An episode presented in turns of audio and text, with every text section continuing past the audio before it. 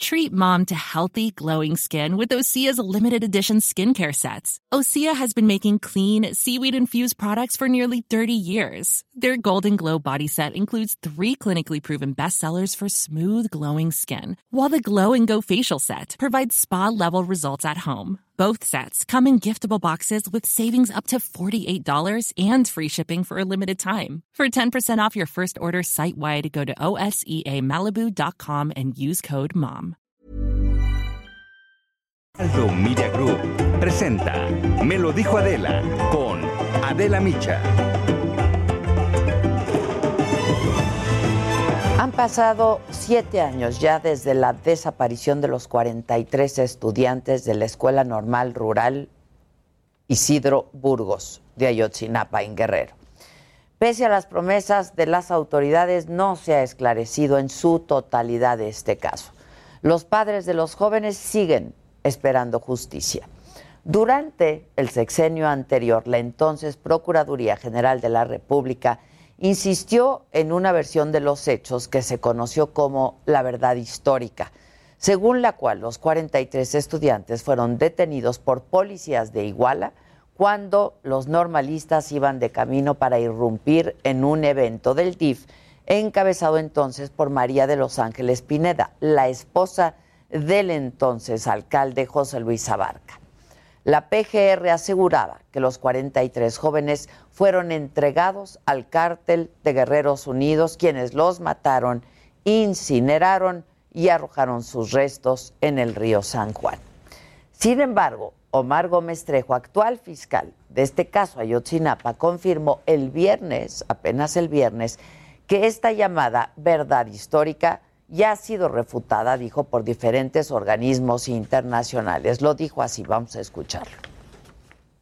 La verdad histórica nació viciada desde su inicio por el efecto corruptor de funcionarios públicos que unidos en una empresa criminal y abusando de sus facultades como funcionarios públicos decidieron cerrar el caso, dejando en el más completo de los desamparos a las víctimas de este terrible hecho. Y el subsecretario de Derechos Humanos, Alejandro Encinas, confirmó que los 43 estudiantes no se dirigían a irrumpir un evento del DIF como se había establecido anteriormente. Él lo explica así, es Alejandro Encinas. Porque se ha podido acreditar plenamente de que pues el objetivo de la visita, en este caso los estudiantes, no era eh, romper el desarrollo del informe de trabajo de la entonces presidenta del DIF, la esposa del, presidente municipal Abarca, sino que efectivamente se ha acreditado eh, la búsqueda de camiones para asistir a la marcha del 2 de octubre. Durante esta administración se han esclarecido algunos detalles sobre lo que ocurrió la noche del 26 y la madrugada del 27 de septiembre del 2014. Hasta el momento se han identificado los restos de tres de los 43 jóvenes, Cristian Rodríguez, Josivani Guerrero y Alexander Mora. Se han encontrado cerca de 200 restos óseos que no fueron incinerados y que no estaban en el basurero de Cocula, sino en la barranca de la carnicería. Hay varias órdenes de aprehensión, entre ellas una contra Tomás Cerón, quien estuvo a cargo de la investigación de Ayotzinapa y quien está acusado ahora de manipular la evidencia. Incluso hay videos de Tomás Cerón torturando a los acusados. Por su parte, Vidulfo Rosales, abogado de los padres de los 43 estudiantes, reconoció que ha habido algunos avances en la investigación, pero considera también que aún hay obstáculos para esclarecer el caso por completo. Añadió que la investigación no avanza y que no avanza por culpa, dijo, de la Fiscalía General. Vamos a escucharlo. Mire, la Fiscalía General, como ya lo hemos apuntado, le hicimos ver ahí al presidente de la República que eh, pues no está caminando, que como él mismo lo ha dicho, bueno, es un elefante blanco que no camina, ¿no? Eh, reumático, pues eso le dijimos, bueno, la Fiscalía es algo parecido, ¿no? Lo único cierto es que a siete años de los trágicos hechos todavía no hay justicia. Se empieza a saber qué ocurrió en la llamada Noche de Iguala Pero es fundamental que pronto se resuelva ya en su totalidad este caso, que ha sido tan duro, doloroso, emblemático, porque engloba la realidad de nuestro país, la pobreza, la falta de oportunidades, el poderío del crimen organizado y la colusión con gobiernos y sobre todo la impunidad. Esto es, me lo dijo Adela, yo soy Adela Micha y ya comenzamos ahora también por la cadena nacional del Heraldo Radio.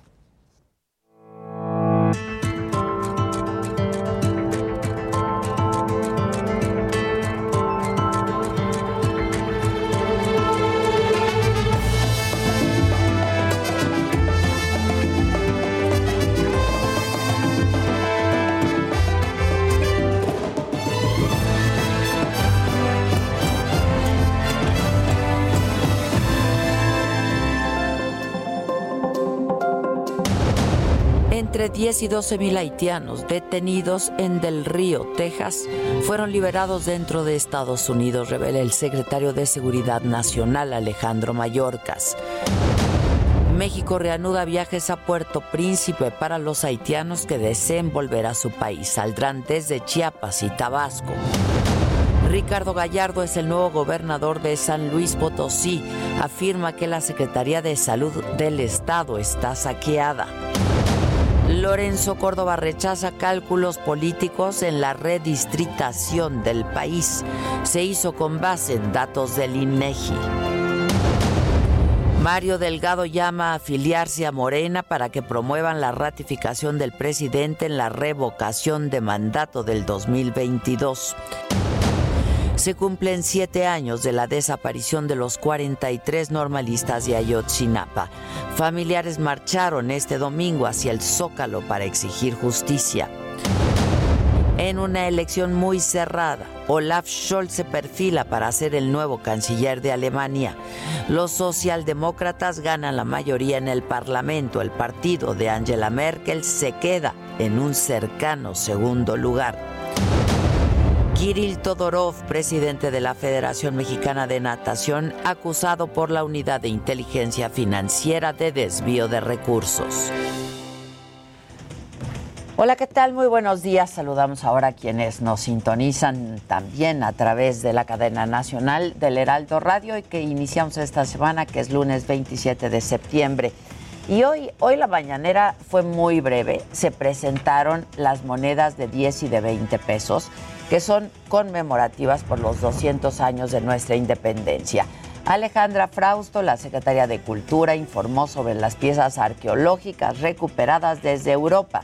De diciembre del 2018 a la fecha se han repatriado 5.746 piezas. De ellas, 5.149 son arqueológicas y 597 históricas. Estamos muy agradecidos con la unidad de Carabinieri para la tutela del patrimonio cultural representados aquí por el general Ricardi. Con ellos hemos repatriado ya 633 piezas. El pasado viernes llegaron 22 piezas arqueológicas a México y están en proceso las 17 que ya mencionamos. Vamos ahora hasta Palacio Nacional, ahí permanece mi compañero Francisco Nieto. Paco, ¿cómo estás? Buen día. ¿Qué tal, Adela? Muy buenos días. Como tú ya lo adelantaste, pues fue una mañanera de anuncios, mensajes y con, con declaraciones donde no hubo preguntas de los medios de comunicación. Prácticamente toda la conferencia fue para anunciar los eventos de los festejos patrios del día de hoy a propósito de los 200 años de la consumación de la independencia nacional y bueno, en estos momentos, por ejemplo, el presidente está inaugurando dos exposiciones sobre la grandeza de México, tanto en el Museo de Antropología como en la sede de la Secretaría de Educación Pública y a las 8 de la noche el ejército mexicano hará una representación histórica en el Zócalo Capitalino como parte de estos 200 años de la consumación de la independencia. Adela será un evento cerrado, es decir, no estará abierto al público por motivos de la pandemia de COVID-19, pero será transmitido por la, por la televisión, por lo que es importante invitar a la gente a que lo vea por el Heraldo Televisión. En la mañanera estuvo el secretario de la Defensa Nacional, el general Luis Crescencio Sandomal, quien explicó que este evento estará dividido en tres partes, el protocolario, eh, la representación histórica y luego la parte musical. Y también en esta mañanera como tú ya lo adelantaste pues se dio cuenta de la repatriación de piezas arqueológicas lo que llevó a la condecoración al comandante de carabineros para la tutela del patrimonio cultural de Italia, general eh, el general de brigada Roberto Riccardi, a quien se le dio pues eh, una condecoración, la condecoración del Orden Mexicana del Águila Azteca. Aquí estuvo este este general italiano quien ayudó o y quien ayuda en la recuperación de, de, de estas piezas arqueológicas. Y bueno, por, por último de la mañana no habrá mañanera, pues, no a la decisión, perdón, que pues es parte de lo que hoy sucedió en esta eh, breve mañanera, Adela. Muchísimas gracias, Paco. Gracias. En más información, San Luis Potosí ya tiene nuevo gobernador. Ricardo Gallardo rindió protesta ayer y Amado Azueta nos tiene la crónica. Protesto guardar y hacer guardar la constitución política de los Estados Unidos mexicanos, la del Estado de San Luis Potosí y las leyes que de ella emanen. Ricardo Gallardo asumió la gubernatura de San Luis Potosí, reconociendo que con su llegada inicia una revolución política. Ustedes y yo, juntos, empezamos esta gran revolución política. Esta historia hoy comienza que todos los potosinos tengamos las mismas oportunidades. En la Plaza Fundadores, habilitada como recinto oficial del Congreso del Estado para este acto protocolario, se dieron cita representantes de las tres etnias del Estado para entregar el bastón de mando. Juliana Román Pérez, originaria del pueblo Tenec, pidió una sola cosa. Para que usted no se olvide de nosotros, estamos este, para trabajar juntos. En respuesta, el gobernador Ricardo Gallardo aseguró que trabajará en un nuevo régimen para los potosinos. Aquí, en San Luis Potosí, se acabaron los chayos, se acabaron los fifís. Puro potosino trabajador. Vamos a sacar a San Luis Potosí adelante. Ante la clase política del Estado, exgobernadores y dirigentes de partidos políticos, en su mensaje recordó que el Estado que recibe tiene adeudos por más de 20 mil millones de pesos e irregularidades en las áreas de salud y seguridad pública. Aseguró que resolverá esos problemas, pero que su gobierno no se centrará en el pasado. Y serán las instancias correspondientes los que se encarguen de eso porque nosotros no vamos a voltear para atrás. No vamos a buscar venganza con nadie. Nos vamos a poner a trabajar a partir de hoy en la construcción del nuevo San Luis Potosí. Parte de ese nuevo estado se trabajará con los empresarios que invertirán en el corto plazo 4 mil millones de pesos en infraestructura. Hoy necesitamos una reconciliación pacífica entre todas y todos los potosinos. Aplaudo a la Alianza Empresarial de San Luis Potosí que está presente el día de hoy y les pido un fuerte aplauso para los empresarios potosinos. Con ellos de la mano vamos a sacar a San Luis Potosí. Para todo esto pidió a los partidos políticos sumarse en esta construcción.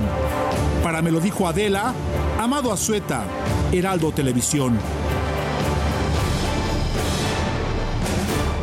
Bueno, y más adelante estaremos conversando con el gobernador justamente de San Luis Potosí. En información internacional, se llevaron a cabo elecciones en Alemania para definir al sucesor de la canciller Angela Merkel el Partido Socialdemócrata de Alemania ganó la mayoría de eh, los escaños. La victoria, la verdad es que fue súper estrecha eh, sobre la Unión Demócrata Cristiana, que es el partido de centro derecha justamente de Merkel. Según los resultados preliminares, los socialdemócratas se llevaron el 25.7% de los votos seguido por el bloque conservador que obtuvo el 24.1% y el Partido Verde con 14.8% de los votos. El nuevo canciller sería Olaf Scholz. Es un político de 63 años que se ha desempeñado como vicecanciller y ministro de Finanzas alemán con Angela Merkel justamente desde el 2018 y que ganó visibilidad por la respuesta económica de Alemania a la pandemia. Y bueno, en España, una semana de que inició la erupción en el volcán de La Palma, aquí se los hemos informado todos los días la semana pasada, bueno, se abrió una nueva boca. Esto ha obligado a que tengan que salir más personas eh, de otras áreas de la isla. El presidente de Canarias, Ángel Víctor Torres Pérez, aseguró que no ha habido víctimas. La, la, lava continúa avanzando más lento de lo previsto y todavía no logra llegar al mar. En más información, el presidente de la Federación Mexicana de Natación, Kirill Todorov, fue vinculado a proceso por el delito de peculado. La unidad de inteligencia financiera detectó cantidades millonarias ¿eh? de la federación que fueron desviadas a cuentas personales. aún eh, que el peculado o el desvío de recursos no amerita prisión preventiva de oficio, el juez de control le impuso a Todorov que se presente a firmar cada mes ante la unidad de medidas cautelares y la prohibición de salir del país. Y vamos ahora con Javier Ruiz. Javier, tú estás en eh, la Antimonumenta, en la Glorieta de Colón, en Paseo de la Reforma. Javier, buen día. Así es, Adela, ¿qué tal? Excelente mañana. Y efectivamente, Adela, pues el sábado pasado un grupo de feministas colocaron esta antimonumenta aquí en la Glorieta a Colón. Esto pues principalmente para exigir justicia y para pues pedirle al gobierno que aparezcan cientos y cientos de mujeres que han desaparecido en todo el país. Han colocado pues esta figura, una mujer con la mano levantada, una, silueta en color eh, lila y también con la leyenda justicia en la parte trasera. Llegaron pues el sábado, colocaron unas escaleras y prácticamente pues brincaron estos eh, tapiales que se encuentran aquí justamente en la glorieta a. Colón. Y realizaron también algunas pues eh, pintas entre algunas leyendas. Dicen no nos van a borrar y también pues sugirieron o implementaron o mencionaban que querían que esta glorieta, en lugar de llamarse la glorieta Colón, se llame glorieta de las mujeres que luchan. Hay que recordar que anteriormente el gobierno de la Ciudad de México también pensaba colocar aquí la figura de una mujer olmeca eh, y pues no lo realizaron así. De la misma manera está en reparación y construcción pues el monumento a Cristóbal Colón, que probablemente se coloque en un parque en la zona de Polanco. Hay que mencionar que hasta el momento, pues es lo que no han hecho las autoridades, no lo han retirado. Eh, se hablaba del sábado que posteriormente iban a hacer las labores de limpieza y la iban a retirar, sin embargo, no lo han, no lo han retirado y continúa pues aquí esta antimonumenta. Así que es un nuevo monumento que se ha colocado aquí en el Paseo de la Reforma. Hay que tomarlo en cuenta y también mencionar que muchas personas, pues, eh, como lo vieron solo, pues ya se han detenido incluso aquí en la Glorieta Colón y pues manejar con bastante precaución porque muchos de ellos pues también cruzan de manera intempestiva para ver qué es lo que han colocado en este punto, así que tomarlo en cuenta principalmente para quien transita en el paseo de la reforma. De momento, Adela, es el reporte que tenemos. Muchas gracias, gracias. Vamos ahora al reclusorio Oriente. Ahí está Gerardo Galicia y trabajadores del Poder Judicial manifestándose justo afuera de este de este penal. Buenos días. Así amigos eh, del Heraldo de México, Heraldo Radio también que nos sintonizan en estos momentos. Los trabajadores precisamente del Poder Judicial de la Federación Mexicana de la han tomado todos los accesos a tribunales que se ubican justo en este punto, en el reclusorio Oriente, perímetro de la alcaldía Iztapalapa. Lo que están exigiendo, Adela, es el pago de su aumento prometido desde, desde diciembre, por supuesto, que sea retroactivo y los vales que no se les han pagado. Por ese motivo decidieron cerrar ya varias decenas de trabajadores y han tomado prácticamente todos los accesos para los eh, tribunales. Han cerrado las rejas y se ponen al frente para exigir que les eh, respeten sus derechos laborales. Cabe mencionar que es una situación un tanto complicada porque también hay abogados tratando de ingresar por los diversos casos que se tratan justo en el reclusorio Oriente. Para nuestros amigos que tenían planeado realizar un trámite en los próximos minutos, no lo van a poder realizar hasta que no se resuelva esta situación. Por lo pronto, mi querida Adela, es el reporte tomado los accesos eh, a tribunales del reclusorio Oriente. Muy bien, muchas gracias Gerardo. Gracias.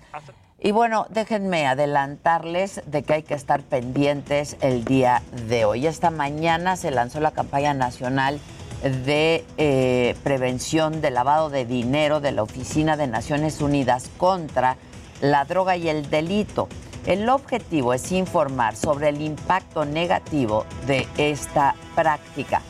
En el marco de las celebraciones por los 200 años de la consumación de la independencia de nuestro país, se inaugura la exposición La Grandeza de México. Esto es en el Salón Iberoamérica y en el Museo de Antropología. La exposición pues es un recorrido de más de 1.500 piezas sobre la historia de México desde la época prehispánica hasta el siglo XX. Hay que ir. Eh, y con el mismo motivo, a las 8 de la noche va a comenzar un espectáculo en el Zócalo de la Ciudad de México. Hoy, 8 de la noche, el evento incluirá estampas de los momentos más importantes de la historia de nuestro país y también habrán eh, algunos bailes folclóricos. El acto, por supuesto, se podrá ver en las redes sociales del Gobierno de México. ¿Y de qué hay que estar atentos y muy pendientes en el mundo? Bueno, se prevé que hoy termine el diálogo entre el régimen y la oposición de Venezuela que se lleva a cabo en México con la mediación del gobierno noruego.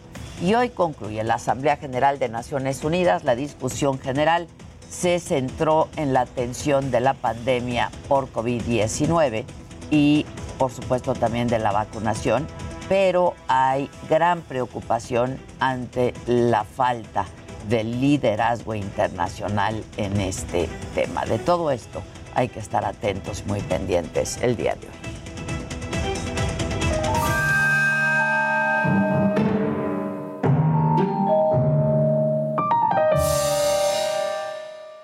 Buenos días, Radio. Hola, Maca. Hola, De, ¿cómo estás? Muy bien, ¿y tú? Muy bien, no sé si ya te lo han dicho, pero qué bonita chamarra. Ay, muchas gracias. el comentario. Toda la primera hora me lo estuvieron diciendo. es el comentario pero de hoy. para quienes ahora nos sintonizan por la radio, pues es que es como una chamarra este, galáctica, rosa.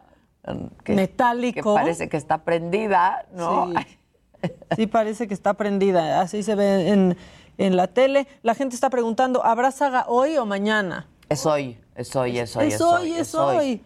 Es hoy para que estén todas las chingonas, entonces se movió para hoy, 7 de la noche. ¿Qué más pregunta la bueno, gente? Bueno, pues dicen que ya encontraron, unos que no encontraron la chamarra, pero que ya encontraron otro modelito que se van a comprar ahí con Les digo que es que esta la, la compré hace muchos años, la verdad.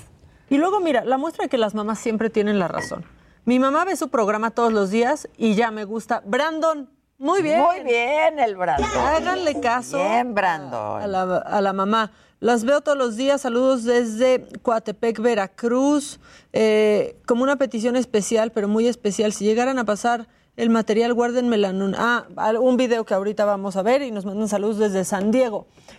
¿Quieres un macabrón rapidísimo antes de irnos al corte? A ver, si me voy a reír, que me hace falta. Pues te vas a sorprender, es que parece que le hackearon pero el cerebro a Gibran Ramírez y entonces ahora, como no quedó en nada de Morena, está bien enojado y ya dice, y lo cacharon así, lo grabaron y lo subieron a las redes, que Morena es el partido más autoritario de México. Gibran lo dijo. No. ¿Qué le pasó? ¿Qué pasó, Gibran? Véanlo y escúchenlo. Preguntarles, es una dignidad ofendida. Es una dignidad que tenemos que recuperar. Y del mismo modo, tenemos que reconstruir la democracia de Morena. Porque ahora es una lástima decirlo. Morena es el partido más autoritario de México. Y no porque yo esté en Morena, porque algunos de ustedes estén en Morena, no lo tenemos que aceptar. Pues bien, Gibran. Ya solo falta Tolini. Sí. Gibran, a lo mejor ahora sí ya quiere venir al programa, su. A la mesa. Evidentemente se hizo viral y le está lloviendo en las redes sociales. Ya me imagino. Gibran diciendo eso de pues Morena. Sí, pues sí. Una pues. Sí, sí, sí. Es que no quedó con nada. No, sí, ya sí, también no quedó con nada. Oigan, vamos a hacer una pausa rapidísima, pero ahora los leemos a todos. Este, pero muchas gracias por todo lo que nos dicen. Hacemos una pausa y regresamos y vamos a hablar justo con Ricardo Gallardo, el nuevo gobernador del estado de San Luis Potosí, para ver pues cuáles son sus planes a mediano y largo plazo y por supuesto a los inmediatos, ¿no? Una pausa y volvemos. No se vayan, seguimos transmitiendo por Facebook y YouTube en la plataforma de la No se vayan. Heraldo Radio. La HCL se comparte, se ve y ahora también se escucha.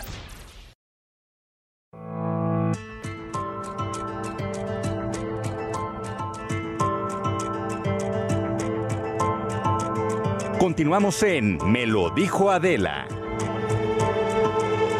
Bien fácil. ¿Ya lo tengo? Bueno, pues ahora nos vamos a enlazar, lo vamos a hacer vía Zoom con Ricardo Gallardo. Les pasábamos hace unos minutos la crónica de eh, pues su, de cómo rindió eh, protesta y eh, es la gobernador ya del estado de San Luis Potosí. Eh, ayer, 23 de septiembre, les decía que rindió protesta, va a permanecer en el cargo hasta 2027. Ricardo, ¿cómo estás? Hola, gobernador. Qué gusto, Adela, ¿cómo estás? Qué gusto saludarte. Muy bien, ¿cómo se siente que te digan, hola, gobernador? no, hombre, tú, sigue, tú sígueme diciendo pollo como siempre. Eh, oye, este, sí, el pollo, el pollo. ¿Por qué te dicen el pollo? Por las pollerías, ¿no? No, desde chiquito, Adela, desde chiquito eh, me pusieron pollo. Mis abuelos tenían granjas de pollo en San Luis Potosí. Pues eran prácticamente los que surtían todo el pollo en todo el estado.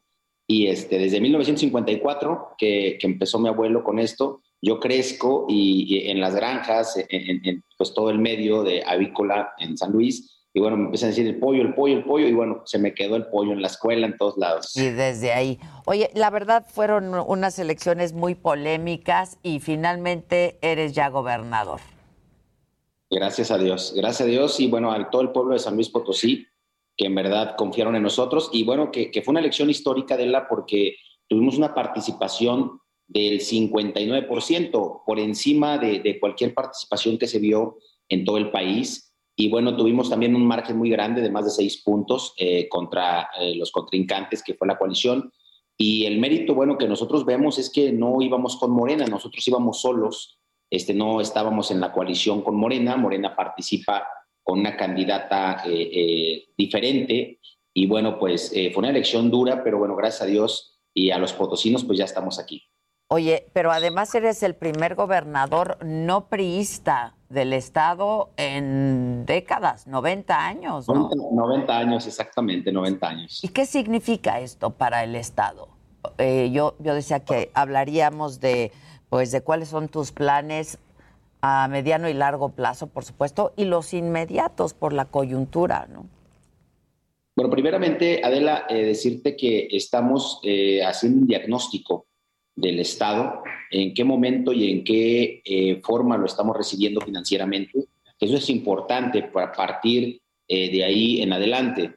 Eh, te quiero comentar que es un Estado que le hemos encontrado pasivos por más de 20 mil millones, convirtiéndose en un Estado de los más endeudados del país. Siempre se maquillaron cifras donde ellos explicaban y decían que nada más existían 4.700 millones de deuda, pero eso ellos siempre reflejaron nada más la deuda bancaria, nunca reflejaron eh, los pasivos totales del Estado y eso por consiguiente, bueno, pues no daban los números que los potosinos eh, eh, pues estaban viendo reflejados, que eran más de 20 mil millones de deuda.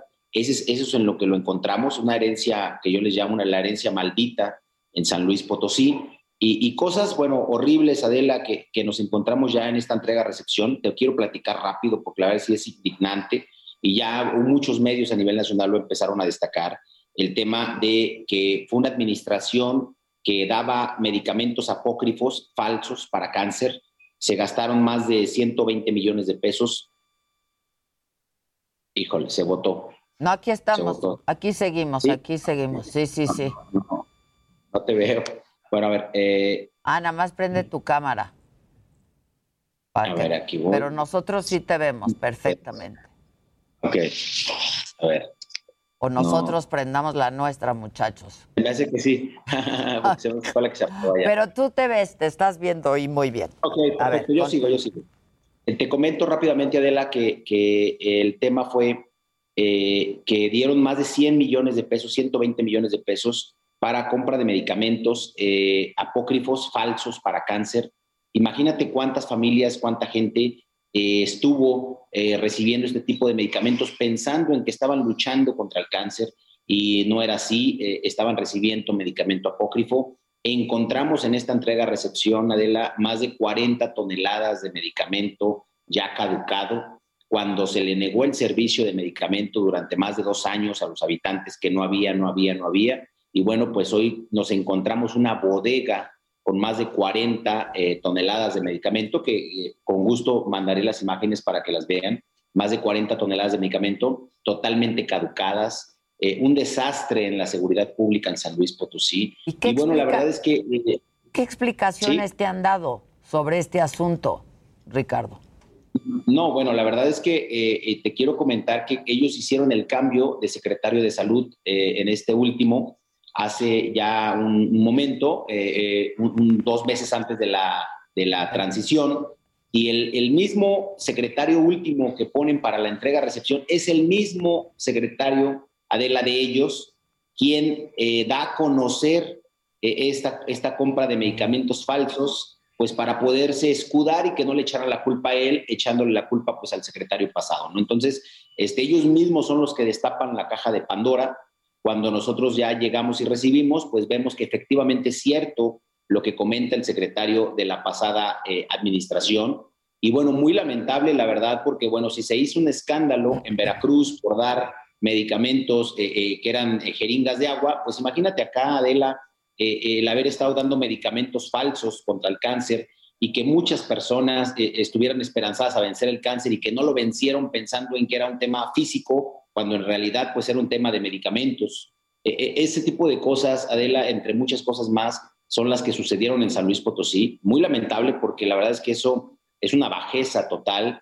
Eh, eh, pueden robarse el dinero, pero no de esa forma, no, no, matando vidas. Eh, eso la verdad es muy delicado y bueno, pues en próximos días, Adela, lo estaremos documentando y bueno, teniendo que ustedes, los medios de comunicación en el país, conozcan de lo que sucedió en la Secretaría de Salud en San Luis Potosí. Híjoles, este, y supongo que harás algo al respecto, ¿no? Bueno, eh, claro, eh, las instituciones... Tiene que eh, haber responsabilidad. Sí, claro, y la Fiscalía, bueno, son la, determinante en, este tipo de cosas. Nosotros les vamos a dar toda la documentación correspondiente a la Fiscalía para que ellos se encarguen de darle procedimiento y, y una vinculación legal pues al tema, ¿no? Eh, pero nosotros de nuestra parte no vamos a buscar venganza de nadie ni de nada. Hay instituciones que se encargan de eso. Nosotros vamos a ser facilitadores solamente de la información y bueno, esperemos que las fiscalías den los resultados. Lo que sí tendrás que hacer es tomar acciones concretas, ¿no? Para rescatarlo, para rescatar esto, porque pues eh, toda la Secretaría de Salud, todo el sector salud.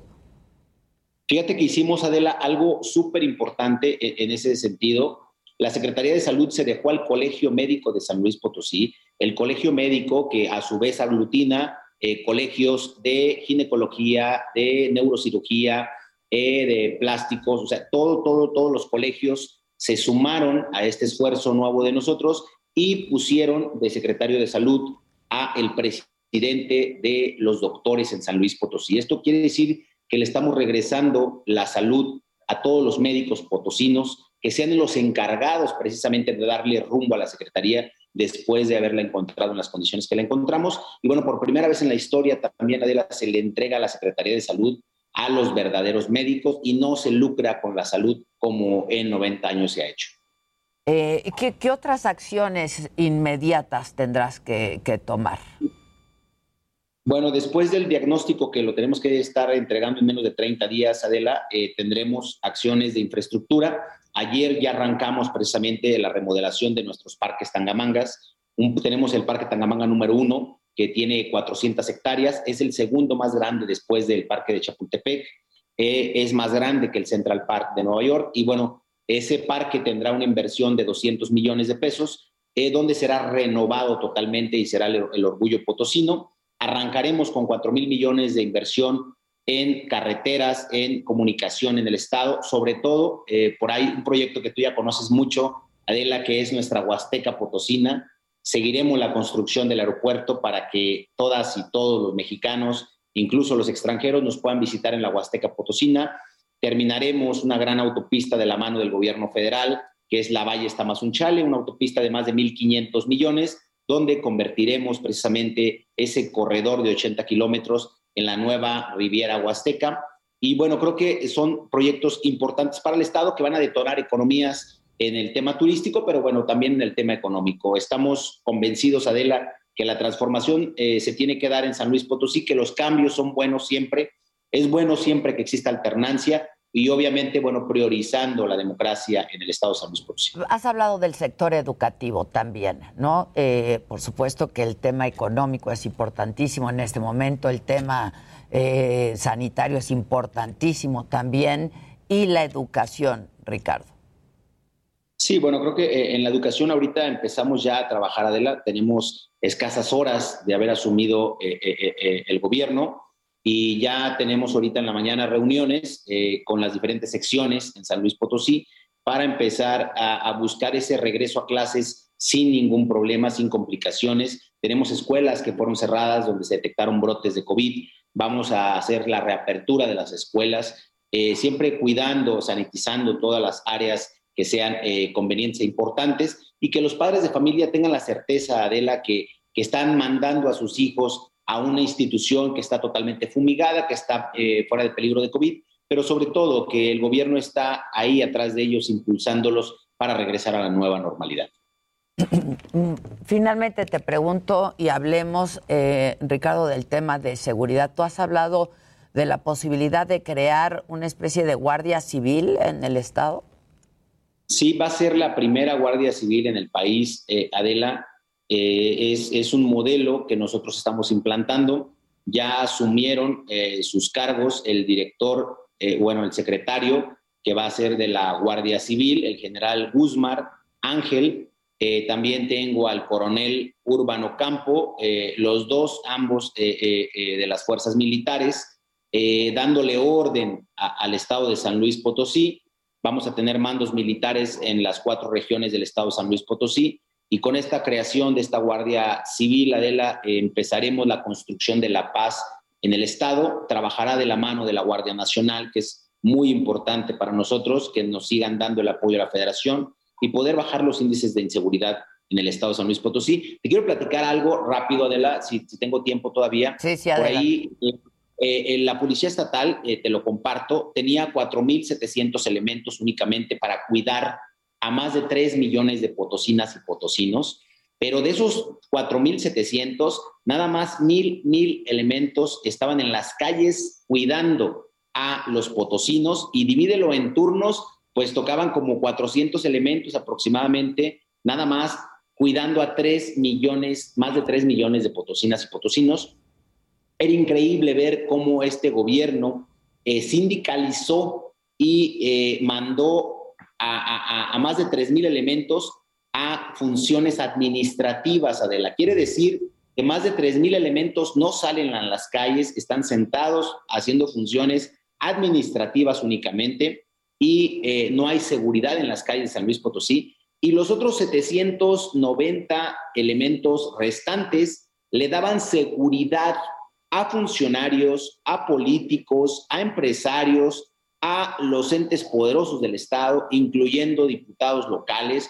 Eh, eh, eran divididos eh, estos más de 700 elementos en darle seguridad nada más a una pequeña burbuja en el estado de San Luis Potosí. Quiere decir que teníamos mil elementos cuidando a más de 3 millones de potosinos y teníamos casi 800 elementos cuidando a una burbuja de 100, eh, de 100, 150 funcionarios. Imagínate la desigualdad en la seguridad pública en la que se encontraba San Luis Potosí.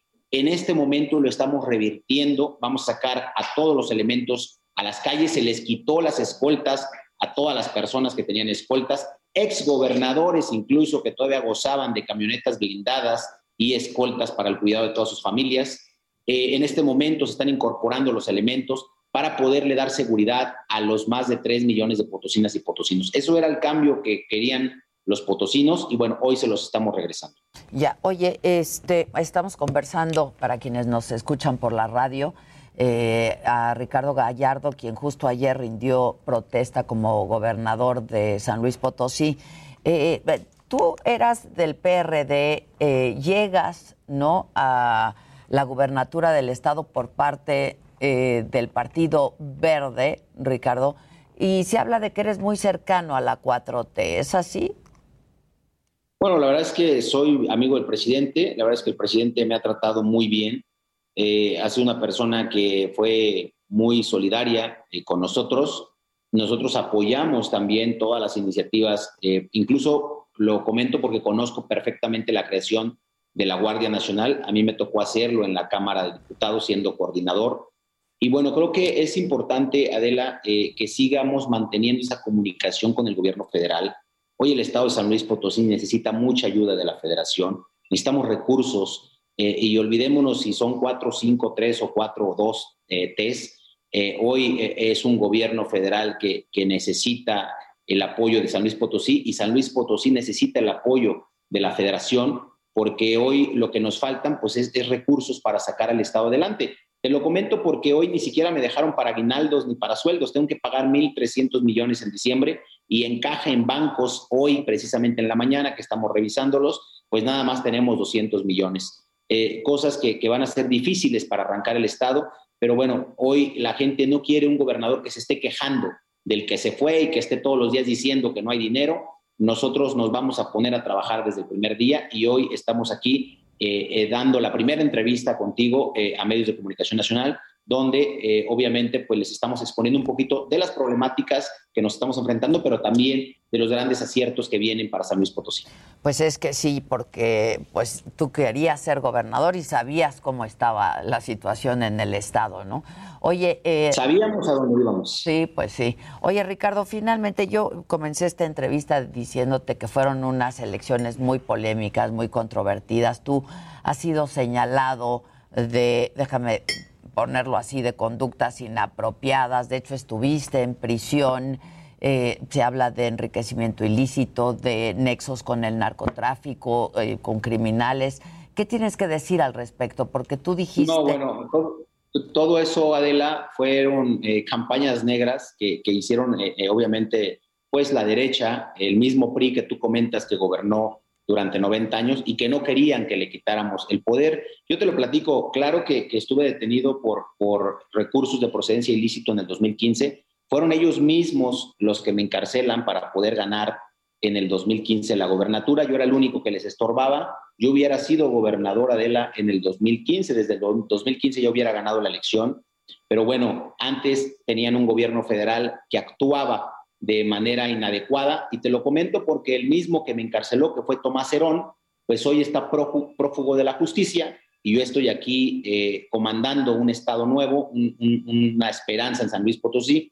Y bueno, todavía hay diferentes eh, medios que todavía refieren a temas o a refritos, Adela, que, que, fueron pues en el 2015 derivados precisamente pues de esas campañas negras y de esa persecución política. Eh, yo te quiero decir que estoy mucho, muy tranquilo. Los potosinos saben quién soy yo, saben de mi familia, saben de mi conducta, que ha sido siempre apegada a derecho y que principalmente nunca he sido señalado por cosas eh, irreales como o lo que hoy está sucediendo. Hoy son temas infundados, temas, campañas negras que, que incluso te quiero platicar que ya en la campaña, al último, en la desesperación, pues ya me decían que hasta era terrorista. Imagínate hasta dónde llegaron las campañas, ¿no? fueron, la verdad es que fue eh, una cosa horrible lo que vivimos en campaña, pero bueno, los potosinos ya sabían y, empecé diciéndote la diferencia de votación que existió en San Luis Potosí contra lo que existió en todo el país y eso refleja que la gente estaba cansada de mentiras, estaba cansada de los gobiernos que me hicieron eso, a mí y a mi familia, y bueno, estaba cansada y quería ese cambio y hoy se dio en San Luis Potosí. Bueno, de hecho hasta circularon fotografías tuyas, ¿no? Con armas largas. largas. ¿En qué contexto se toman estas claro, fotografías? Y, y descontextualizadas, Adela, porque es una eh, fotografía que recortan ellos y me quitan al lado al general de la doceava zona militar en su momento que estaba, me quitan al lado al director de seguridad pública, porque yo era el alcalde, y estábamos en la entrega de patrullas y armas mm. para la corporación policiaca. Imagínate cómo eh, quitan de contexto una fotografía y la llevan después y dicen, no, es que tiene vínculos con, con los malos porque trae un arma cargada. Pues sí, pues lo que no dicen es que al lado de mí, al recortar la foto, pues estaba una autoridad militar, estaba al lado de mí el director de seguridad pública, yo era el alcalde de mi demarcación en San Luis Potosí, la patrulla que está atrás de mí, pues eran patrullas que estábamos entregando a la corporación y así descontextualizan, este, bueno, pues las fotografías, ¿no? Oye, Ricardo, tú eh, también en, algún momento dijiste que no vas a perdonar a tus retractores. ¿Qué quiere decir esto? ¿Vas, ¿qué no, no, al contrario, al contrario, de la, al contrario. Eh, por ahí eh, mi mensaje, si lo ven, fue un tema donde nosotros vamos a trabajar con la oposición.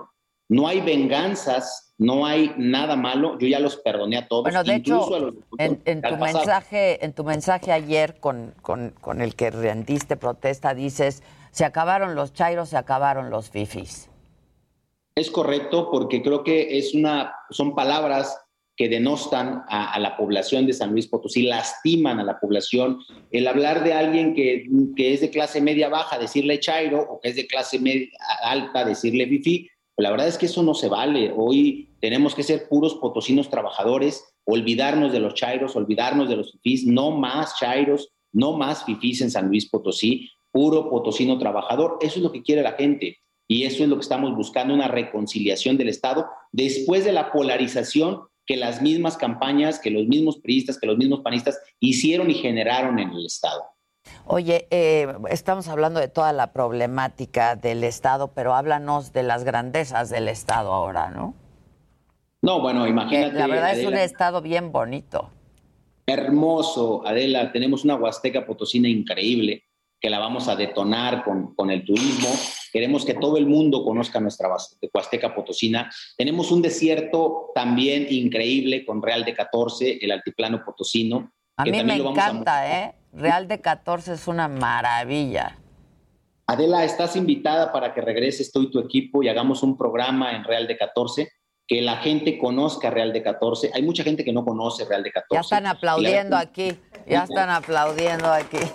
Ya, nos los vamos a llevar a toda la producción a que hagamos un programa increíble en Real de 14, que nos iluminen todo Real de 14 con velas y que hagamos algo mágico para que todo México vea y conozca el altiplano potosino. Tiene eh, muchísima eh, eh, bonanza. Hoy te quiero platicar, Adela, que el eslogan precisamente de, San Luis Potosí del nuevo gobierno es Potosí para los potosinos.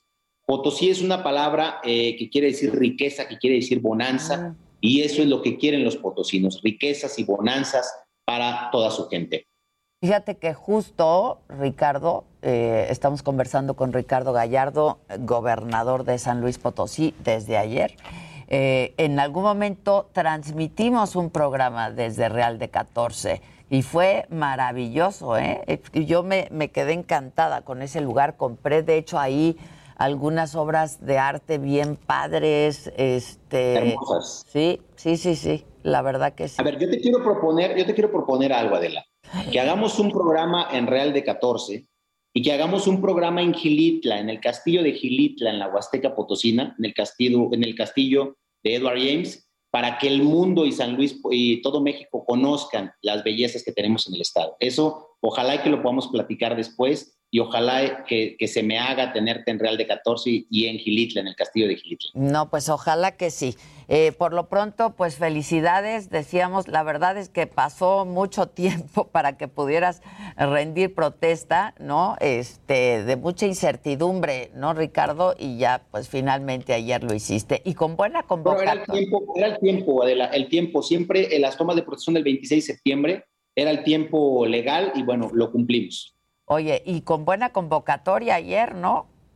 Bueno, se llenó, se llenó eh, la plaza. Fue un evento, Adela, que hasta ahorita ha sido el único en todo el país que fue abierto a toda la población. Todo el que quería ir a la toma estuvieron ahí, desde comerciantes, amas de casa, agricultores, ganaderos. Tuvimos más de 20 mil personas eh, llegando en todas las partes de la plaza. Y bueno, la verdad es que yo creo que es el, el, primer evento en San Luis Potosí, la primera toma de gobierno de un gobernador en San Luis Potosí, abierta a la población, sin temor alguno de ningún grito y de ninguna manifestación. Oye, pero y del COVID tengo unos segundos solamente. Este, digo, fue, fue abierto, ¿no? Este, pero Se el COVID sigue- abierto. Estamos nosotros en semáforo amarillo. Se quiso hacer abierto precisamente para cuidar que no fuera un lugar cerrado. Tuvimos arcos de seguridad. Tardó la gente para ingresar a las plazas públicas más de dos horas porque se estaban haciendo eh, eh, eh, controles eh, tanto de temperatura. Heraldo Radio. La HCL se comparte, se ve y ahora también se escucha.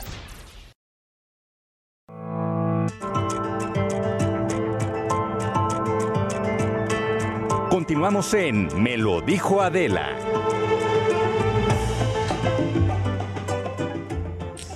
Bueno, pues estamos de regreso y ya estamos todos a la mesa aquí de Me lo dijo Adela. Eh, para quienes nos escuchan en la radio, eh, también nos acompaña Sergio Medrano. Sergio, eh, tú eres director general para México y Latinoamérica de Be The Watch. Este, Be The Match. ¿Qué es Be The Match? Sergio, bienvenido. Gracias, Adela. Gracias por la invitación y el espacio. Be The Match somos una organización sin fines de lucro y estamos enfocados a conectar pacientes con alguna enfermedad en la sangre, como leucemia eh, o algunas otras enfermedades de la sangre, que pueden ser curadas por un trasplante de médula ósea o células madre. Y conectamos al paciente con algún donante no relacionado con su familia, que este donante puede estar en la base de datos mundial de Be The Match en cualquier parte del mundo. Tenemos 39 millones de personas registradas de más de 41 países del mundo y tratamos de buscar esa compatibilidad genética, ese match, para poder salvar la vida del paciente que lo ¿Por qué necesita. se requeriría eh, alguien no relacionado, ¿no? O este células de alguien no relacionado. Esto O sea, lo- que no sea familiar o porque me parece que es más sencillo, ¿no? Así es. Solamente, Adela, el 30% de los pacientes que necesitan un trasplante lo encuentran en su familia. ¿Qué porcentaje? 30%. Uy, es bajo. El 70% necesita de la disponibilidad y generosidad de todo el mundo para que se puedan registrar y puedan ser compatibles genéticamente. Ya. Hay un caso ahora muy emblemático, que es el caso de Diego, y a mí me gustaría que nos platicaras. Claro que sí, Adela. El- Pues ojalá entre quienes nos escuchan y nos ven, este, pudiéramos encontrar algo que sea compatible. ¿no? Claro, mira, Diego es un niño mexicano que él tiene leucemia y fue trasplantado el año pasado. Eh, fue compatible genéticamente con su hermano. Okay. Cuando hay compatibilidades genéticas entre familia, por lo general hay un 50% de, de probabilidades de que pegue el trasplante. De éxito. De éxito. Eh, pegó el, el trasplante, pero el año pasado, perdón, el mes pasado eh, recayó. O sea, el año pasado fue trasplantado y el mes pasado recayó la leucemia mucho más fuerte y más agresiva. Ah. Y estamos buscando, no encontramos un donante no relacionado en toda la base mundial de Vidematch. Es que hablábamos en el corte, que en Vida Match hay cuántos millones? 39. 39 millones. Yo le decía, como en 39 millones no han encontrado? Así es. Lo que pasa es que la genética humana y más la diversidad étnica de los mexicanos es muy variada. Somos muy variados. Entonces necesitamos registrar muchísimos donantes mexicanos que estén en la base de datos como mexicanos hispanos. ¿Cuántos hay mexicanos en la base de datos? Ahorita llevamos más de 78 mil mexicanos. Ok, es poco. ¿Es poco? Es poco, muy poco. Es poco porque de 430 personas que registramos, solamente una hace match. Por eso es el porcentaje tan bajo ¿no? de alguien donante no relacionado. Híjoles, está fuertísimo. Eh, ¿Qué edad tiene Diego, por ejemplo? Diego tiene 15 años, acaba de cumplir 15 ¿Y fue diagnosticado cuándo? Hace un año fue diagnosticado. Son enfermedades, un trasplante de células madre o médula ósea, que se puede llamar de las dos formas, lo que ayuda es a curar enfermedades de la sangre, más de 70 enfermedades de la sangre, entre ellos las La leucemias leucemia, y cualquier tipo de leucemia, que leucemia sí es cáncer en la sangre. Ok. ¿Qué otro, ¿Qué otro tipo de enfermedades, por ejemplo? Anemias congénitas, inmunodeficiencias congénitas, son eh, enfermedades que nacen las personas o nacemos las personas con eso y se nos desarrolla en algún momento de la vida. Hay unos que se nos desarrolla, otros no. Y el pronóstico es malísimo. El pronóstico es malísimo porque después creo que tenemos un problema que primero hay que tener un diagnóstico oportuno, tener son tratamientos caros, entonces necesitamos tener un buen tratamiento y un buen post tratamiento. Oye, y Be the Match, pues vive justamente, y también lo, lo, platicábamos un poco en el corte, vive justamente eh, pues de, de, la generosidad de la gente, ¿no? Así es. Porque pues es costoso. El, es costoso y damos becas. No, estamos hablando que el, un trasplante no relacionado, la búsqueda en cualquier parte del mundo del donante, la recolección de sus células en centros privados de recolección, el envío y el manejo de las células, que es, necesita ser un mensajero especializado, capacitado para manejo de células. Las células tienen 48 horas de vida, tienen a temperatura ambiente, tienen que ser manejadas por un especialista, vienen en vuelos comerciales. Okay. Entonces viene el tal cual, el courier, que le llamamos el mensajero, cargando las células en su asiento porque no se pueden separar, tiene que ir cuidando la temperatura. Si baja a 19 grados, sube, sube de 22 grados, se pueden morir las células. Ay, ay, ay. Entonces es algo muy delicado y es costoso, cuesta alrededor de 50 mil dólares. Vidematch aporta becas de hasta 20 mil dólares, pero no es suficiente y necesitamos también cubrir esa brecha económica.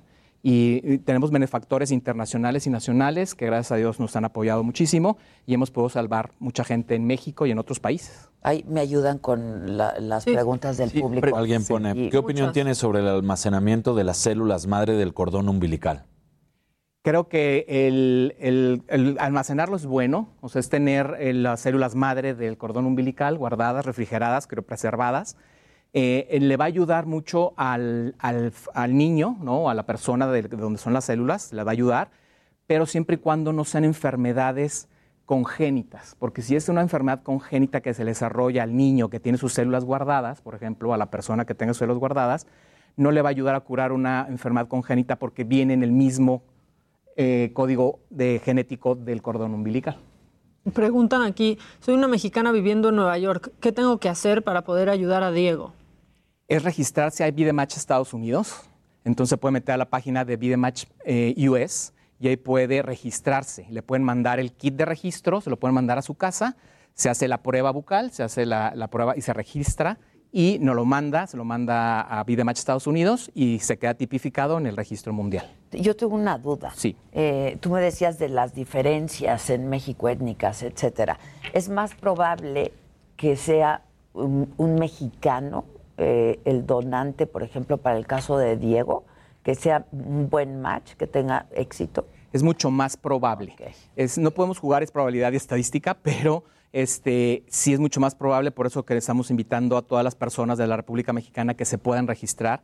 Eh, se pueden meter a la página de donapordiego.com, ahí van a conocer el caso de Diego, van a conocer cómo se registra. Hay un enlace, un link para la página de Vidematch México, que okay. es vidematch.org.mx, y ahí se pueden registrar. Nosotros también, ahorita con la pandemia, estamos eh, mandando, se preregistran en la página de Vidematch México. Nosotros mandamos el kit de, de registro a sus casas, ellos se, eh, ustedes mismos se hacen las pruebas con una guía prepagada que mandamos y nos lo regresan. Que, otra es, muy, que es muy sencillo, ¿no? Muy con sencilla. Un, un, un, hisopo también. Sí. A ver, si lo quieres enseñar. Sí, es muy sencillo. Esto es una prueba bucal y estos son los hisopos que vienen estériles en un, en un paquete esterilizado. Y lo único que es es frotar el hisopo eh, eh, con un hisopo lado, el lado, derecho de la mejilla por dentro, se frota, se raspa muy bien para poder tener toda la muestra bucal. Hay mucosa. Ahí hay mucosa, hay saliva, hay varias cosas, ¿no? En los médicos, el término médico es tejido bucal. Ok. Entonces son 10 segundos de un lado, 10 segundos del otro, se meten en este sobre, se sella y se llena un formato muy sencillo de, de datos personales donde pueden, los podemos contactar a través del tiempo. Están en el, en el registro de Vidematch por 20 años. Entonces les podemos llamar en cuanto esté la tipificación de su sangre registrada, eh, o de su muestra bucal, perdón, y, eh, y, también pueden ser en tres meses o en 20 años de que están ya. registrados. ¿Y quién puede ser donante, por ejemplo? Muy buena pregunta. Esa es. Eh, Preguntan aquí de la edad. Sí. 18 años, a partir de 18 años por mayoría de edad y 40, hasta 44 años de edad, 44 años, 11 meses, ¿no? ¿Por qué lo hacemos? Porque el ser humano cada vez que vamos teniendo más edad, vamos teniendo más enfermedades que podemos contagiar a través claro. de las células al ser trasplantados, ¿no? ¿Cuáles son las enfermedades que, que se, trans, se, transmiten por las células? VIH-Sida, hepatitis C, eh, diabetes no controlada, al mismo cáncer se transmite a través de las células, ellos no podrían registrarse. Okay. Pero entre 18 y 44 años de edad, siempre lo menciono, que estén convencidos. ¿Por qué? Porque una vez que están en el registro, es muy fácil hacer la prueba, dejarlos en el registro de Vidematch, pero una vez que son compatibles con algún paciente, ya el paciente puede ser la única oportunidad que tiene para salvar su vida. Entonces, que estén convencidos. ¿no? Exacto. Sí, que a lo largo de... Ok. Este, ¿Qué le puede pasar a un donante, por ejemplo?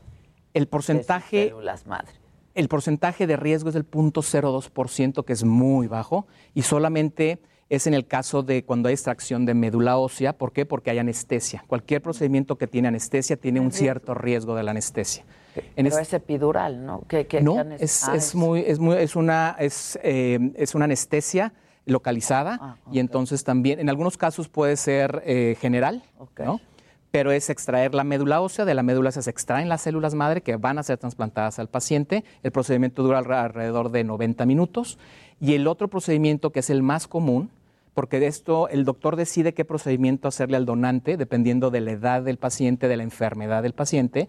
Pero el otro procedimiento, que es el más común, es donar las células madre a través de la sangre periférica, que es como si fueran a donar plaquetas. Ya. Entonces te sientas en un centro de recolección, una máquina está extrayendo tu sangre de un brazo, se re- la está centrifugando, se queda con las células madre y te regresan tu sangre por el otro brazo. Ya. Y dura alrededor de cuatro horas porque es lento.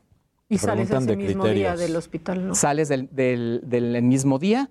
Eh, lo que han dicho los donantes, la experiencia del donante, tanto cuando es por médula ósea por, o por eh, sangre periférica, es que tienen un dolor con un poco de cansancio y como si fueran, eh, cuando es punción en, la, en el hueso del ilíaco, de la cadera, es como si hubieran hecho ejercicio en el gimnasio, sentadillas, está adolorido el, la ¿Cuál, parte. cuál es la diferencia de que se requiera de sangre o de, o de la médula? Depende del paciente, de la enfermedad, de su peso, de su edad y también la decisión del doctor. ¿Por qué? Porque es- siempre explico esto de una forma muy sencilla, así me lo explicaron los doctores, a mí lo entendí muy bien. Las células madres son las células progenitoras o hematopoyéticas, que son las que deciden en qué convertirse, si son plaquetas, glóbulos rojos o glóbulos blancos. Por eso son células madre. Entonces, eh, siempre es, es importante que, que esas células madres son las, la médula ósea es la que genera las células madre que salen al torrente sanguíneo. Entonces se puede extraer del torrente sanguíneo o de la médula ósea. Son más nuevas las células madre de la médula ósea. Claro. Oye, este, ¿y hay alguna consecuencia para el donante? No hay, ¿A mediano o largo plazo? No hay consecuencia porque la- el cuerpo, la médula ósea de nuestros huesos, está generando constantemente y en segundos generando células madre. Regenera. Regenera, regenera. Es como cuando donas san- sangre y se regenera la sangre. Es lo mismo. Una vez que donas, ¿puedes volver a donar? Puedes donar las veces que, que tú quieras, simple, sencillamente depende, sería muy raro que seas compatible tantas veces con, un- con Sí, muy- pacientes. muy raro. Sería muy raro. No, a mí me ha tocado y en Vidematch el caso, dos, dos veces ha donado el mismo donador. No me digas. sí. Qué maravilla. Qué maravilla. Ahora, Vidematch tiene poco tiempo de estar en México, ¿no? Sí, en México tenemos cuatro años. eh, ¿Pero qué tiene? ¿Más de 25 años? más de 35 años en Estados 35 Unidos años. y alrededor del mundo. En Estados Unidos también quiero eh, recalcar mucho esto, que en México estamos empezando a generar esta cultura de la donación no relacionada. ¿No? Por lo general, en la comunidad médica se acostumbra mucho el trasplante autólogo con las mismas células del paciente o relacionado con su familia. En México están empe- estamos empezando a generar esta cultura de la donación no relacionada con el paciente. En Estados Unidos se hacen más de 7 mil trasplantes no relacionados al año. En México se harán yo creo que 80 y estos han sido apoyados nada, por Vidematch, otra vez. 21 por Vidematch. Y apoyados. otra vez no es nada. Y aquí Regina Cornejo dice, yo soy donante de Be The Match con la espera de algún día poder ayudar a alguien. Ay, Pues es que ya, gente. increíble, eso no sabes cómo me llena el corazón de ver que los donantes están comprometidos, que están esperando. A mí me ha tocado también esos casos que, que me hablan y me dicen, Sergio, este, ¿cuándo me van a hablar? O sea, esto no tiene un tiempo, no me puedes decir, decir más o menos cuándo. Le digo, no, bueno fuera que supiéramos cuándo. No, porque cuando. claro, tu información se mete a esta base de datos, quien lo requiere busca en la base de datos, pero pues, hay 39 millones. Este, y es bien difícil la posibilidad de que, de que, Y el tema de que también seas del- match, ¿no? Y del tiempo que puedes de- conservar las, las células vivas, ¿no? O sea, por eso también Exacto. no, puedes donar y, y- y- y guardarlas. No puedes tener, eh, lo ideal sería tener, imagínate, tener un, Un banco, banco, ¿no? de Exacto. 39 millones de personas, pero es carísimo porque se preservan y es todo el tema del nitrógeno que tiene que estar en aparatos especializados y todo esto. Pero sí lo hacemos más en vivo, o sea, es, es bien interesante porque se prepara al paciente. Al paciente hay que eh, meterle un tratamiento de quimioterapia para dejar su sistema inmune en cero. Al, al donante se va preparando también para recolectar sus células y le llamamos el día D. Ya está preparado el paciente y el donante también. Se recolectan las células en cualquier parte del mundo, se traen con un mensajero especializado en, en vuelos comerciales, se prepara toda la, la documentación de importación y exportación de los ministerios de salud, secretarías de salud, y el paciente ya está esperando, en este caso en México, en su hospital, con el sistema inmune en cero, en un cuarto estéril, para que sea transfundido con la célula. Para que no lo rechace. por eso es para que no rechace. Y el, el paciente empieza a generar su sistema inmune casi de cero. O sea, por eso decimos que es como dar vida en vida, ¿no? Wow. Sí, claro. Claro. Oye, Sergio, y preguntan, eh, ¿el tema de los tatuajes tiene algo que ver como cuando uno intenta donar sangre y se acaba de hacer un tatuaje que no puedes donar sangre? ¿Es lo mismo con este tipo de donación? No es lo mismo. Aquí la ventaja es que puedes tener tatuajes. Eh, de hecho, la prueba de hisopo te la puedes hacer si has tomado alcohol, si estás comiendo, si tienes chicle, lo que sea, eh, porque estamos hablando muestra bucal y de. ADN. No Claro. estamos hablando de sangre ni tipos de sangre. Entonces sí se puede. Mucha gente preguntando el registro en Estados Unidos. ¿eh? Sí. Si pudieras repetirlo, porque como que se les fue la primera vez. Sí, es bidematch.us, U- US.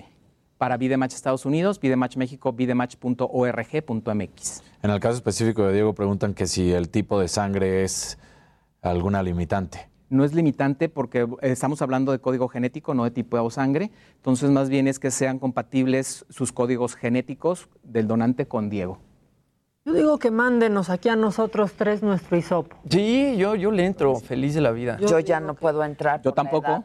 Sí, sí, sí. Qué lástima, Qué qué, lástima, pena. qué la lástima. verdad. Muchos, muchos dicen eso, ¿eh? de la edad, que son saludables, que están perfectos y... Pero ¿sabes qué sucede? Que a partir de los 44, a- 45 años empezamos un poco a generar más enfermedades, pero como tenemos 20 años para contactarlos, puede ser que de los 44, no sé, los contactamos a los 60, ya es muy probable que no puedan donar. Claro. Entonces Sí, mejor es lo... inmediato, como lo estabas comentando, ¿no? Es inmediato. Sí, sí, claro. Bueno, ya subimos el, eh, el, la, la página, la plataforma de Vida Match, pero hay mucha gente que está diciendo, si soy de México, este, si, si el paciente es de México y estoy en Estados Unidos y quiero donar a ese paciente, ¿qué hago? Si está en Estados Unidos hay que registrarse con Vidematch Estados Unidos, con la, la página que dimos ahorita. Eh, ellos les van a mandar un, kit de registro, lo regresan, se quedan en la base de datos mundial. Si es compatible les van a hablar y van a recolectar sus células. Las células se recolectan en centros privados de todo el mundo. Eso es bien importante. El donador no paga nada. eh, todo es pagado por la fundación y son en hospitales privados del mundo, en centros de recolección privados. Aquí dicen, Vidematch fue a mi universidad, te daban toda la información y si querías llenabas esos papeles, te hacían la prueba con el hisopo y te dan un papelito de donador y siempre te hablan para saber si aún quieres seguir. Están súper comprometidos. Ah, o sea, constantemente te están hablando, pues para saber si te sacan de la base de datos Exacto. o no. Y también para dar información, es tan nuevo que estamos dando, una vez que se registran los donantes, información en sus correos, les hablamos por teléfono, para que conozcan más de, si tienen dudas de Vidematch y de la donación, ¿no? Y también preguntamos qué tan comprometidos están si hubiera una donación. Vidematch, como maneja el registro, es un software muy grande donde se instala en los centros de trasplante donde están los pacientes, o centros de trasplante especializados, ¿no? En México y en cualquier parte del mundo. Los doctores del paciente hacen una búsqueda preliminar en este software. Yo siempre digo que es como, como un, un software como de compra, ¿no? De comercialización. ¿Por qué? Porque ellos meten los datos del, del paciente y el sistema les arroja cuántos hay compatibles en el mundo, o ninguno, o 10, o 2, o 1. Y entonces la búsqueda preliminar, la búsqueda formal, la hacen ya con los doctores de la fundación de Vidematch en Estados Unidos. Ya. Aquí preguntan que qué pasa eh, si al momento en que haces match con alguien estás embarazada. No se puede. Si cuando está embarazada, cuando Sí, haces no, no match puede. y aceptas seguir la, la donación, hacemos estudios de que no tengan enfermedades contagiosas, ¿no? Y, y si hay una enfermedad contagiosa, se le avisa que no y qué enfermedad tiene. Eh, pero si, si está todo bien, no está embarazada y no tiene enfermedades eh, que se puedan transmitir por las células madre, seguimos el proceso. Pero hasta después. de- de- Sí. sí. Y ahora con el COVID también es algo importante, con el COVID. Se hacen pruebas de COVID-19, Pues sí, claro, pues, claro. porque si no, tenemos que dejar... Una más que hay que. Exacto. Claro, que hay que descartar, ¿no? Que qué interesante todo esto.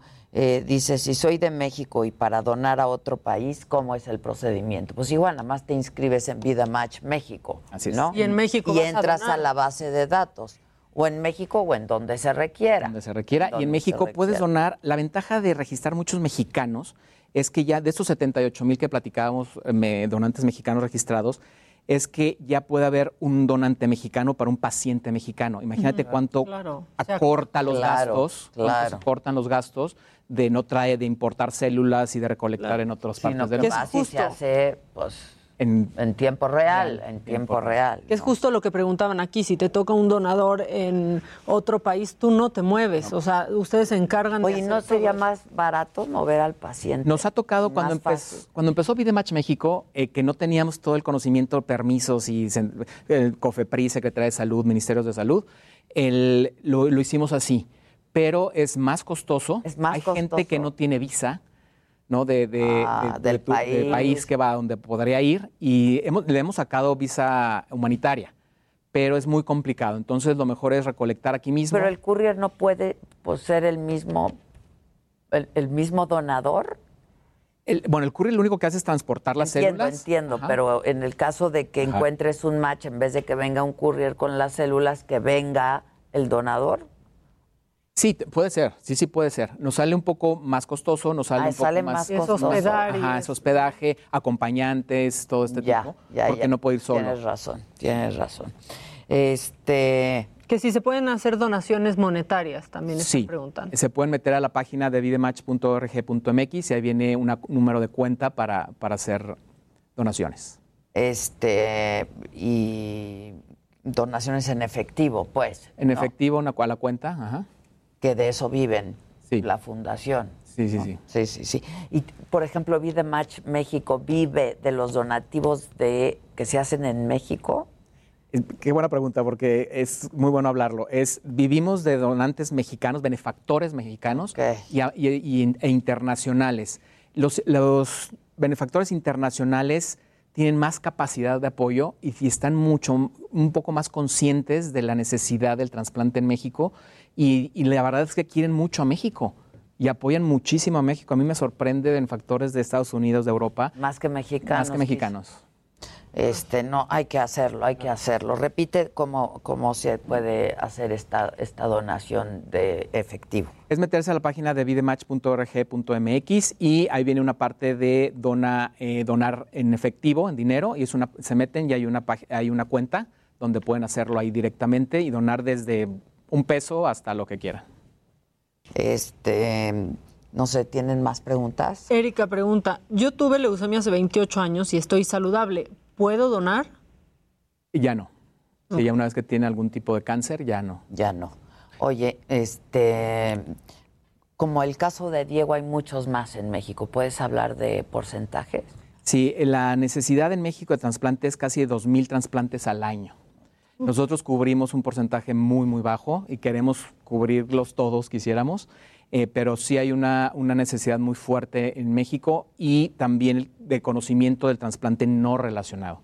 ¿no? Siempre está el autólogo, el relacionado, pero sí necesitamos eh, tener más... eh, Fomentar más esta cultura. fomentarlo más. Sin duda, sin duda. Pues ojalá que con esto ayude y, y sirva. Y es que qué padre poder ayudar a alguien en vida, ¿no? Porque tenemos esta cultura de la De la donación de, órganos. Una vez que mueres. Póstuma, pero poder ayudar a alguien este, en vida. Y estar esperando el llamado, increíble. ¿no? Claro. Exacto. También, y saber que, le vas qué a cambiar alegría a saber que te la llamen vida. y que digas eres match, ¿no? Claro. Sí. Y también sí a mí me encanta la parte de registrarte porque eh, no nada más es dar dinero, ¿no? Siempre en organizaciones sin fines de lucro, la mayoría de las organizaciones pide dinero y de eso vivimos y está bien, pero aquí hay otro llamado a la acción que es registrarte. y sí, sobre todo en edades jóvenes donde a lo mejor no tienes recurso para donar, el Claro, económico. claro. Pero sin embargo pueden dar su tiempo y pueden dar eh, esa parte, esas células, ¿no? Que se le van a regenerar en Que segundos. le van a salvar la vida y- a alguien. Y van a salvar una vida. Ay, Que se van a traducir en que estés un día descansando, pero porque sabes que ya ayudas a alguien a que viva. Claro.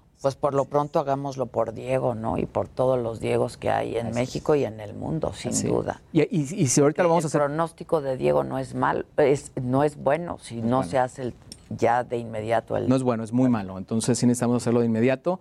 Si no hubiera un, match para Diego, este, también se queda en el registro esos donantes que pueden ayudar a, miles de personas también. Este, ¿Puedes repetir los, los datos para la gente interesada? Claro que sí. tienen que hacerlo? Claro que sí. Para México es vidematch eh. Eh, también ahí se pueden meter para registrarse, preregistrarse, mandar, nosotros mandarles el kit de registro a sus casas con guía prepagada y nos lo regresan y se quedan en la base mundial. Eh, para Estados Unidos es Vidematch eh, US y ahí se pueden meter, registrar. Es mucho más sencillo en Estados Unidos porque el sistema eh, de correo es mucho más ágil. Ya. Nosotros estamos más con, em, con empresas privadas de, mensajería. Ah, pero es, pero es, En eso estamos. Sergio Medrano, muchas gracias, director general para México y Latinoamérica de Vida Match. Y ojalá que en este momento... Heraldo Radio, la HCL se comparte, se ve y ahora también se escucha. Continuamos en Me lo dijo Adela.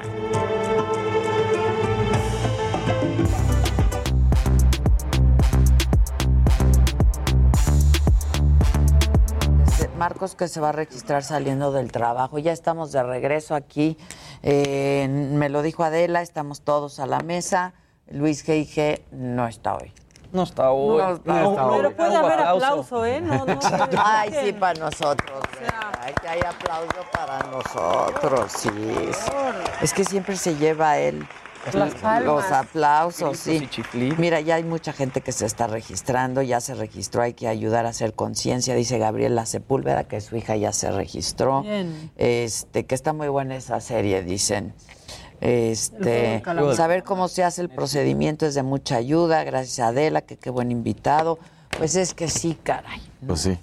Caray, hay que hacerlo, hay que difundirlo porque pues tiene poco tiempo en México, mucha gente no sabe y no sabe que es bien fácil, bien sencillo, no y no hay ninguna consecuencia para el donador.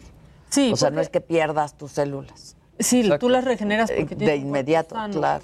Pero aparte, eh, la, mm, donación de órganos en México sí es, la verdad es que mucha gente es donadora, pero pues ya no te enteras. Pues se ha ido inculcando. No te quedas eh. con esa pues satisfacción sí, pero, Y se ha ido poco a poco inculcando la cultura de la donación de órganos, pero pues esto es, pues ahora sí que post-mortem, pero en vida, poder salvar una vida. Está increíble, ¿no? Imagínate que de, entre tanta gente que dicen que es tan difícil que haga match y de repente te marcan y te dicen, sí, ¿hiciste match con alguien? O sea, hay 39 millones registrados en el mundo y ninguno le queda a Diego. Y también a la vez dices 39 millones, yo sé que es un número gigante, pero cuando hablas del mundo... pues sí, es muy poquito, muy poquito. Un granito de arroz. Sí, sí, sí, Y es lo que dice también que hay tan pocos mexicanos registrados que es más difícil encontrar alguien que haga compatibilidad con Diego, ¿no? Entonces tendría que haber más mexicanos registrados para que fuera más sencillo encontrar a, claro, alguien con claro. fuera compatible. Y hay muy pocos registrados mexicanos, de todos los que somos, la verdad. Mucha gente este, registrándose, qué bueno. Enojados porque ellos ya no pueden registrarse, pero mandando a los hijos. Exacto, yo voy a mandar a mis hijos. Claro. Alejandra Quintana, porque yo ya no puedo, dice Lupita. Y así hay varios que están diciendo, mi hija, mi hijo, a mi hijo. Sí, sí, sí. Bueno, bueno ¿Tienen algo para las risas? no es para la risa porque pues es un quitarrisa bastante duro, pero no, es, para nosotros. No, no, Dani. Pero, pero te la voy a reponer luego con una bien linda. Pero mira, Juan Manuel Márquez, eh, pues la Suprema Corte de Justicia da a conocer ayer que desechó su última oportunidad legal, exactamente el boxeador, que tenía el dinamita como era, para impugnar una resolución del TAS del 2016 que luego impugnó en el 2019 por una deuda al SAT de 12.4 millones de pesos.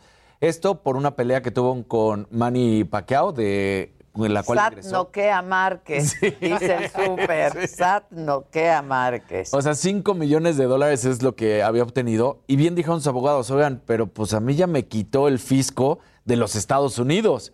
Y luego aquí en México le dicen, sí, pero nosotros también. Entonces dice, pues, ¿cómo? Pues debe por todos lados. Debe por todos lados. Entonces, bueno, y a eso también se le suma que recibió de cuentas bancarias 11.6 eh, millones de también patrocinadores. Entonces, bueno, pues ahí está esta situación que, le, pega, le pega en el bolsillo muy duro a, Juan Manuel Márquez, al Dinamita Márquez. Pero ahora sí, mira, hay una nueva una nueva moda que se impuso en estos últimos momentos del béisbol, que nos estamos acercando ya al clásico de otoño, estamos en los playoffs, entonces bueno, pues ya sabes que siempre se canta eh, diferentes momentos en el béisbol. Pues ahora resulta que están recreando la película del Rey León. Y entonces, ¿Una escena? una escena de Simba. No me digas. Y entonces están todos con sus perros y dicen, hey Simba, y levantan a Simba. Entonces, vamos a ver. ¿Lo tienen? lo a ver, a ver, a ver. Ay, ¿me pasan a mi perrita, por favor? Haz un hey Simba. Mi perrita, por favor. Mi perrita, por favor. Hoy no se les vaya a caer uno en el estadio. Imagínate ahí levantando al, al bebé. Suena la música porque sí suena el... Ahí son varios. Y entonces, sí, claro, todos en el estadio levantan a su perro. Ay, y es lo que está pasando ahora. Ay, mi reinito, ¿cómo está mi chiquitita? Aquí está mi Simba. Aquí está Levanta. mi Simba. Te toca levantar. Miren, mi Simba. Oh, ¿Cómo estás, chiquita? Uy, ¿cómo sigues? ¿Cómo sigues? Está increíble. que si la levantas otra vez, que te va. Ah, ok, sí, la levanto, la levanto. Voy. Ay, mira, mira. Lo que amo es que Samantha como un osito de peluche, Sí. así ya- ella se deja. Lacia, Estás Lacia, preciosa, mi reina. Lacia, Lacia se deja. Oigan, este, pues están preguntando aquí mucho que qué pasó con la línea 1 del cablebús. Pues se va a cerrar tantito. Sí, nada más tantito. Más. Para mantenimiento, eso es lo que pasó. No dijeron por qué, dijeron que estas cosas pasan a veces, que es normal pues cerrarlos para darle mantenimiento. Lo que pasa es que la andamos estrenando. Sí, claro, Exacto. que tiene un mes. Y no le dieron, no, aquí Clara Brugada dijo la Que semana por- pasada que era mantenimiento. Que era mantenimiento. La semana pasada, ¿no? Y pues ahora, bueno. Otro ya, mantenimiento. este, otro mantenimiento. Otro mantenimiento. Pero sin gente arriba. Bueno, Exacto. exacto, Más vale, ¿no? Más vale, la verdad. Sí, te estando tan Más alto, vale. estando, o sea, pero bueno, pues estará cerrado por si usted ya andaba usando la línea 1 del cablebús, no la va a usar ahorita. No, la, no se va a usar. No No, se va a- dijeron va- por cuánto tiempo. Va a estar cerrada. No, y que decían qué días iba a hacer. Entonces, bueno, pues eso va a pasar con el cablebús. Este, Se te quedó viendo así como. Sí, me volteé a ver. ¿Qué pasó, Samantha? Samantha. Samantita. Samantita. Samantha. Y todos aquí hablando Mira, de mira, mira, mira. Es que está muy Es que me quedé muy sensible luego de la plática. Yo también. La, La verdad, necesito claro. contención. No, Entre sí. ella y Teo, yo no sé quién es más peluche. Necesito contención. Es que ella está más Es que esta es Sí, es más chiquita. Pero ya nos una- contaron que sale de aquí y es relajenta. Y Teo es. Ah, no para, no para, pero es que ayer se me enfermó, entonces este anda Anda medio. necesitando a la mamá. de chipi. Sí, sí anda chipi y la mamá también. Y la mamá también.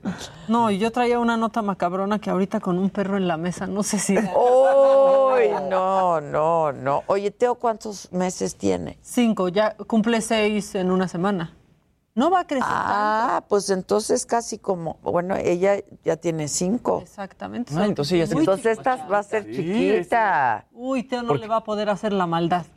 Hay, hay que buscar la Hay que forma, buscar porque van va a quedar bien bonitos. Sí, hay que, hay que asesorarnos. Ay, qué bonita así que como estás, digo. nena. Que el presidente de Corea del Sur propone prohibir el consumo de carne de perro. No escuches, Samantha. No, no, no, Samantha, no. tú no escuches.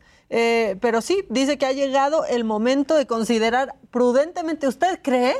Prudentemente. Prohibir el consumo de carne de perro, así lo dijo el primer ministro surcoreano. Pues qué bueno, esto para mejorar el sistema de protección de mascotas abandonadas. ¿Cuánto, ¿Cuántos tacos de perro nos No, habremos comido en la no, vida? no. O de perro sea, cuando menos, ¿eh? cuando menos, ¿eh? Cuando andábamos de reportero que no es Claro, cuando más. pues sí. El sábado, echas unos el sábado fui a Cuernavaca al cumpleaños de un primo y me estaba contando que hace poco, ahí en la Domingo 10, llegaron a, a revisar un puesto de tacos y atrás descubrieron que en el refrigerador estaba No, lleno no, de perros. no, no, Y metieron al tipo a la cárcel, obviamente, pero la gente decía que los tacos eran Deliciosos. brutalmente. ¡Deliciosos! No me digas.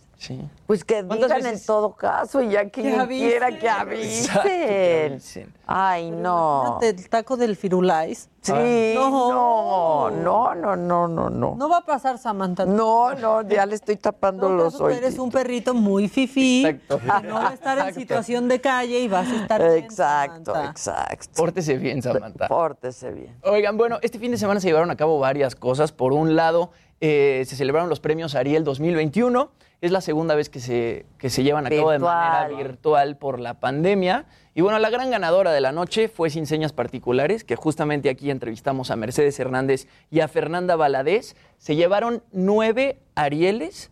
Eh, ganaron mejor película, mejor dirección para Fernanda Valadez, mejor actriz para Mercedes Hernández y mejor fotografía. La fotografía de esa película es brutal y bueno, retrata la historia de una mujer que va en búsqueda de su hijo desaparecido. Y muchas películas en los últimos festivales este, han ganado con temáticas similares. Tatiana Hueso estuvo aquí con Noche Sí, de Fuego, que es sí. una temática similar.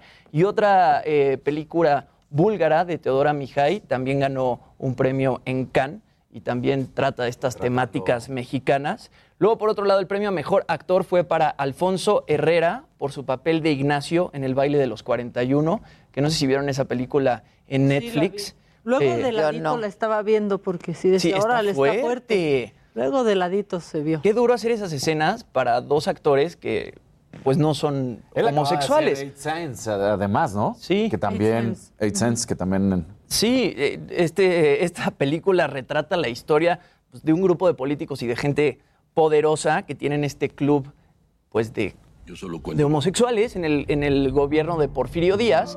Y Alfonso Herrera está casada con la hija del presidente. Y pues ahí tiene un amorío con otro hombre. Y lo terminan echando. ¿Cómo se llama? El club, del- el baile de los 41. Ha de estar buena la historia, o sea, la verdad es que está buena la historia, eh, el Muy tiempo en explícita. el que están. Es muy explícita, demasiado. pero este club sí existía. Ese club sí sea, más existía. allá del morbo de, ay, están todos encuerados y hacen, Exacto. eh, ¿no? Y tienen relaciones y hacen orgías, sí, ok. Pero lo que cuenta, o sea, eh, Poncho Herrera se casa con una hija de Porfirio Díaz, siendo él homosexual. Homosexual. sí, sí, sí, sí. Exactamente. Él era Entonces- diputado, quería ser gobernador y pues empieza a tener un amorío con otro político. El club de los 40. El- el baile de los El baile 41. de los 41. Está en Netflix. Está bastante buena y yo creo que Poncho Herrera se merecía el Ariel por hacer ese Oye, la de. Mariana está en plataforma. Todavía no. Está en el cine. Hoy, hoy busqué y todavía se Está puede en ir a ver al cine. cartelera. En Cinépolis ah, bueno. está Hay que ir a verla, vayan a verla. y está en la Cineteca también. Ok. Está bastante buena.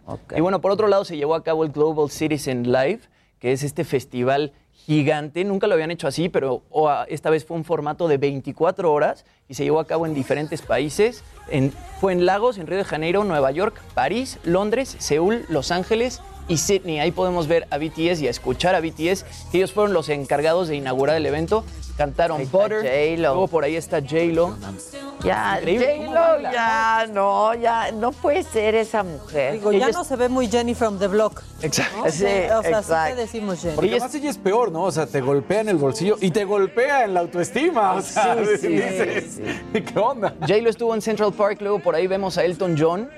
Elton John estuvo en el Campo Marte de París cantando Rocketman, luego aquí Coldplay se subió con Billie Eilish y su hermano Phineas e hicieron esta versión de Fix You increíble también en Central Park. Y también estrenaron My Future, eh, la colaboración que hicieron con, con BTS. Ah, Ricky Martin también estuvo presente, él estuvo cantando desde Las Vegas. Ricky Martin, qué bárbaro, ¿eh? Sí, también. Otro, es el J-Lo. Ricky Sí. Martin es J-Lo para los hombres. Y ahorita está haciendo gira con Sebastián Yatra e e Enrique Iglesias. ¿Ah, sí? Y brutal. Ahí veíamos a Camila Cabello y a Shawn Mendes también cantando desde Central Andan Park. esos dos, ¿verdad? Ajá, son novios. Y aparecieron también Meghan Markle y el príncipe Harry en algún Ay, momento. esos ya. Ah, ya. Ya me hartaron. Y bueno, también dieron un speech de la vacuna, de cómo pues hay muchos países que ya pueden producir la vacuna, pero las farmacéuticas no les dan las licencias para, para producir la vacuna. Y nada más como dato curioso, el outfit que traía Meghan Markle ahí cuesta más de 40 mil dólares. Ah, es Entre el relojito y entre el este, collar, El y entre el Vestido. vestido, más de un mi- digo, casi un millón de pesos. Ahora. Y ya sin subsidio, ¿eh? Ahora. No, Exacto. Para que vean. Y yo creo que para ese evento no prestaron joyas. No creo. Eh, Jennifer López trae- estaba vestida otra vez de, de Dolce Gabbana, entonces, pues ella ya más bien. Pues es- sí, está sponsoreando, es la imagen. no quita la etiqueta. A ver, vuélvanme a poner a J-Lo. La gorrita está padrísima, Maca. Y la gorrita está La increíble. gorrita Sí, me está encantó. increíble. Es dolce, o sea, toda ella es dolce. Toda ella es Muy dolce. dolce. Muy dolce, Muy muy dolce. Muy dolce. Muy dolce. Y por ahí también estaba Ben Affleck en el público viendo a, a J-Lo A cantar Jay, en Central pues sí, Park. Claro. Ahora como ya es cool otra vez, Ben Affleck. Sí. Claro. Resurgió. Se contagia, mira. Se contagia es lo que decíamos el otro día. Sí, sí. Igual hasta lo vuelven a contratar de Batman. O sea, está increíble. Qué bárbara, qué cuerpo, ve ¿Cómo lo los músculos de los brazos. Pues ese traje es como un jumpsuit, ¿no? Que está todo bordado la parte de, del- de arriba, está bastante escotadito. Y luego encima que trae un abrigo. Un abrigo. Ok. Y pues no sé, ahora el, el otro donde trae la gorrita. Y el micrófono. Cuando canta, Cuando Je- canta. Jenny from the Block y se hace la rapera, pero Sí. a ella sí ya se le salió el barrio. Ahí es donde trae el Dolce Gabbana, cuando canta Jenny from the Block. Es que Este también no debe ser Sí, Je- debe ser el Dolce, Gabbana, sí, ¿verdad? sí, se nota. Y parece ser que ya se van a casar. O sea, todavía no le ¿Otra da el anillo, pero ya están hablando por ahí de que están haciendo un acuerdo prenupcial. Ahí está, mírala. Híjoles, qué buen abrigo trae, ¿eh? La gorra. Ay, y ahora nos ponen a la tía Elton. No, a la tía Elton de Polanco, no, Que no. Señora desmaquillada De, de Polanco. junto a No, Paul McCartney. No, no. Ese fue el último show que va a dar Elton John, o sea, por lo menos durante un tiempo, porque iba a hacer su gira de despedida, pero dice que en el verano se cayó, se lastimó la cadera y entonces van a tener que posponer ese show un rato. Ya. Y la J-Lo ya parece que se va a casar con Ben Affleck. Están haciendo un acuerdo prenupcial porque su fortuna está valuada en 400 millones de dólares y la de Ben en 150. Sí, claro, el pues, se está- prenup se es está del Tiene viendo. más grande J-Lo, se No, nota. claro, quiero ese abrigo, ¿qué hago? Ponle un guato. Y la gorra, ¿eh? Y todos están vestidos así. Yo estoy segura que es Dolce porque Hasta la gorra. sí. Ajá. Sí, porque va con el jumpsuit, aparte. Sí, con sí, esos sí, sí. Ajá. No, es que qué cambio, Ben Todos están vestidos de Dolce. O sea, hace un año le tomaban fotos con camisas. ¿No se acuerdan? Sí, todo claro. todo jodido. Todo jodido. Todo jodido. Alcohol y nadie lo entendía porque acaba de salir en la película de, de Batman, en la que hay una imagen que está haciendo ejercicio, está haciendo barras y lo veías musculoso, brutal. Impresionante. Y meses después, con las playeras todas rotas, así como que todo ¿Qué le habrá decaído, pasado? depresión. Porque además es productor y ha dirigido director. películas y le ha ido bien. Pues Este, efecto J-Lo. Efecto J-Lo, sí. No, pero No, no, ya no andaba con J-Lo. Ya no andaba con Fue cuando J-Lo. Jennifer Andaba Garner con lo- Jennifer. Lo, acusó de que era alcohólico, algo así, ¿no? Tú debes de saber más, pero... No, lo acusó más bien de irse con la nana. ¿Ah, sí? De que Sí, lo había cachado con la nana. Ah, sí. Pero cierto, cuando pobre. andaba con ella estaba bien también. Pues Y luego sí, se descuidó un ratote y fue muy sonado también que se volvió súper alcohólico. No sé si ya era, pero hubo un rato que sí estuvo pues pegándole duro No, al frasco. claro. se- Pegándole pues se duro le, al frasco, se le notaba. sí, no. estaba como abotagado. Y es un tipo gigante, mide 1.98. O Ya sea, tengan yo, yo lo he visto hijo en o algo. persona y es un tipo enorme. Sí, que ya tengan. Ya tengan un hijo. Oigan, están preguntando de qué serie hablábamos también en el corte, aparte de, de la del calamar, de Scenes from a Marriage. No lo he visto. Está en HBO Max. Si tú la ves, vas a llorar. y ¿Es serie? Es serie, pero la, ver- es de Ingmar Bergman, este, con Jessica Chastain y Oscar Isaac, que creo que aparte te gustaría Oscar mucho Isaac Oscar Isaac. Este, pero, pues son escenas, o sea, ellos son actores haciendo una escena de algo, ¿no? Y en la serie son un matrimonio. Entonces está padrísimo porque ves cómo van a empezar la escena y luego todo el capítulo es la escena completa Órale. te va dando de pronto como una angustia y yo tengo amigos casados que dicen, pues sí, angustia porque pues es lo que pasa en un matrimonio. Pero está, está padre. Hay que verla. Sí, porque tú Sí, ves a Oscar Isaac caminando rumbo al foro con tapabocas y careta, ¿no? Como que están en COVID y de pronto ves el cambio a cuando ya están en la escena. Está bueno. Está padre, la verdad es Ah, que la voy a ver. está bien padre. Oye, ¿por qué no te gustó el libro que recomendó el Jimmy? Se me hace que es extremadamente descriptivo. Y entonces llega un momento, eh, desde mi óptica, en el que ya era tedioso, ya, ya me hartaba, porque yo decía, ya, ok, entonces siento que de todas las páginas podríamos hacer la mitad y sería el libro. Yo entiendo, sea, redundante. Además... a mí no me lo pero es- pareció. pero es que ¿eh? yo mí entiendo sí que me- te... digo, es una novela te que retrata. Ajá, primero te mete en la pobreza, en la tristeza, en el momento que se estaba viviendo, la gris, la oscuridad. De posguerra. De posguerra. Y de luego la te Primera lleva Guerra Mundial. a Suiza, a la bonanza económica, la maravilla, todo. Pues para que, se vean los contrastes. Exacto, y lo describe muy bien, pero llega un punto en el que a mí ya, ya me hartaba, ya era así como de, ah, sí, ok. Y luego, y eso me A mí no, fíjate, a mí sí me gustó, me la eché de volada, ¿eh? Y justo la relevancia de este autor es su manera de escribir. Sí. O sea, y es tan descriptivo. Porque que te mete ahí. Lleva muchas imágenes. Yo- te mete, o Pero sea. a mí sí me cansó. Llegó un punto en el que dije, bueno, sí, sí, ya. es que ya- a lo mejor no, no te gusta mucho la novela. Exacto, y yo creo eso. que A mí eso. sí me gustó, me gustó mucho. Y esta parte de la embriaguez de la metamorfosis Sí. de esta chica pobre que llega a un lugar y se empieza a embriagar de toda la riqueza y de todo el... Que bueno, luego al final también cuando te empieza a escribir y que lo del suicidio, que te dices, ¿qué, qué pasa? O sea, también, o sea, Sí, sí, sí. sí, sí, sí, pero pues es que es- eso es, o sea, sí te muestra una realidad brutal, te golpea, o sea, es una pobreza lacerante que te golpea y lo que pasa después de, de, pues, de una guerra. Por ejemplo, una de las escenas, bueno, una de las partes que más me gustó cuando describe que se cambia y se pone la ropa, se me hizo muy sensual. Súper Brutalmente sexy, sexy, sí, como sí. la ropa deslizada por su cuerpo. Eso dije, ah, qué Ahí sí no le pasaste. Ay. Ahí sí, ahí sí me frené. Ahí sí lo leíste completo. Pero eh, eso A mí sí me gustó, es una buena novela, la verdad.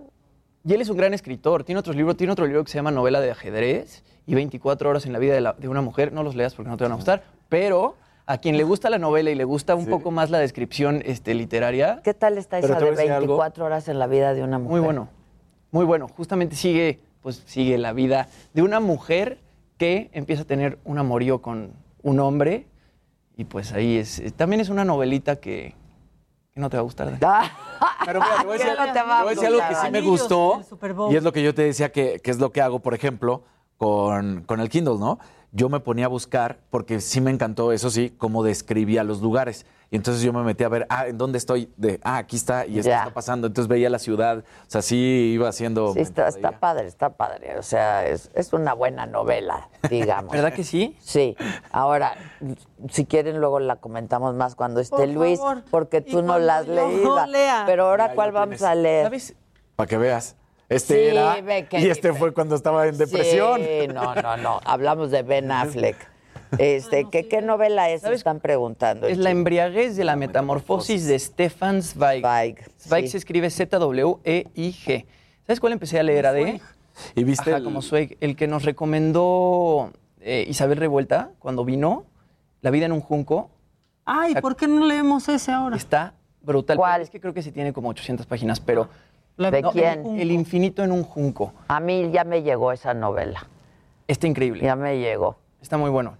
Habla de todo, de, de- de cómo en, en Alejandría pues querían conservar toda la cantidad de libros que Claro, sí, y cómo sí, mandaban a ladrones a, pues, a robarse copias de libros de, de toda Europa y de todo. Sí, está, está grande, como de 800 páginas, ¿verdad? Pero está ¿Ya bueno. la leíste? En eso estoy. Ah, ok, ok, ok.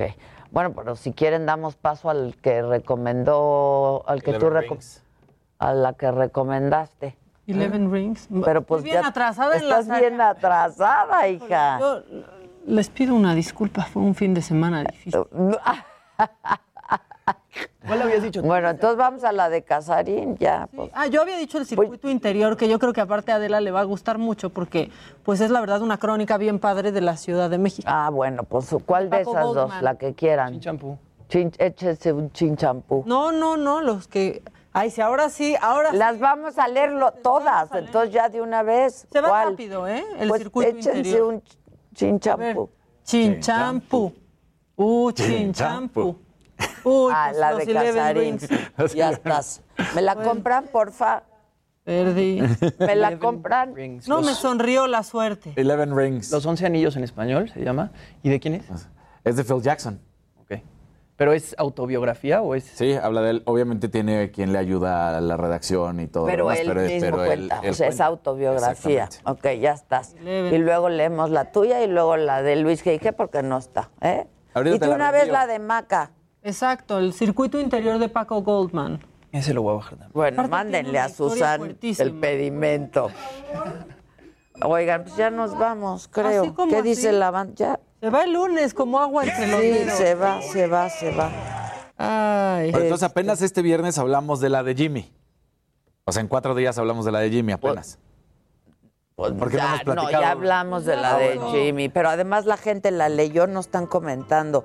Claudia Peña dice, Adela, deberías invitar a varias generaciones de boxeadores, como Pipino Cuevas, Oscar de la Hoya, Finito López y a Chávez. Ok. Pues vas. Este, Sol Surio, la Adela, hoy descanso, siempre los escucho y me acompañan con un cafecito. Y nos mandó para el venenito. No, pues muchas gracias a todos. Yo los espero 7 de la noche en Saga. Van a estar ahí conmigo las chingonas, si es que no dejen de acompañarnos con un vinito. Este, y pues eso. Y mañana aquí Heraldo Radio. La HCL se comparte, se ve y ahora también se escucha.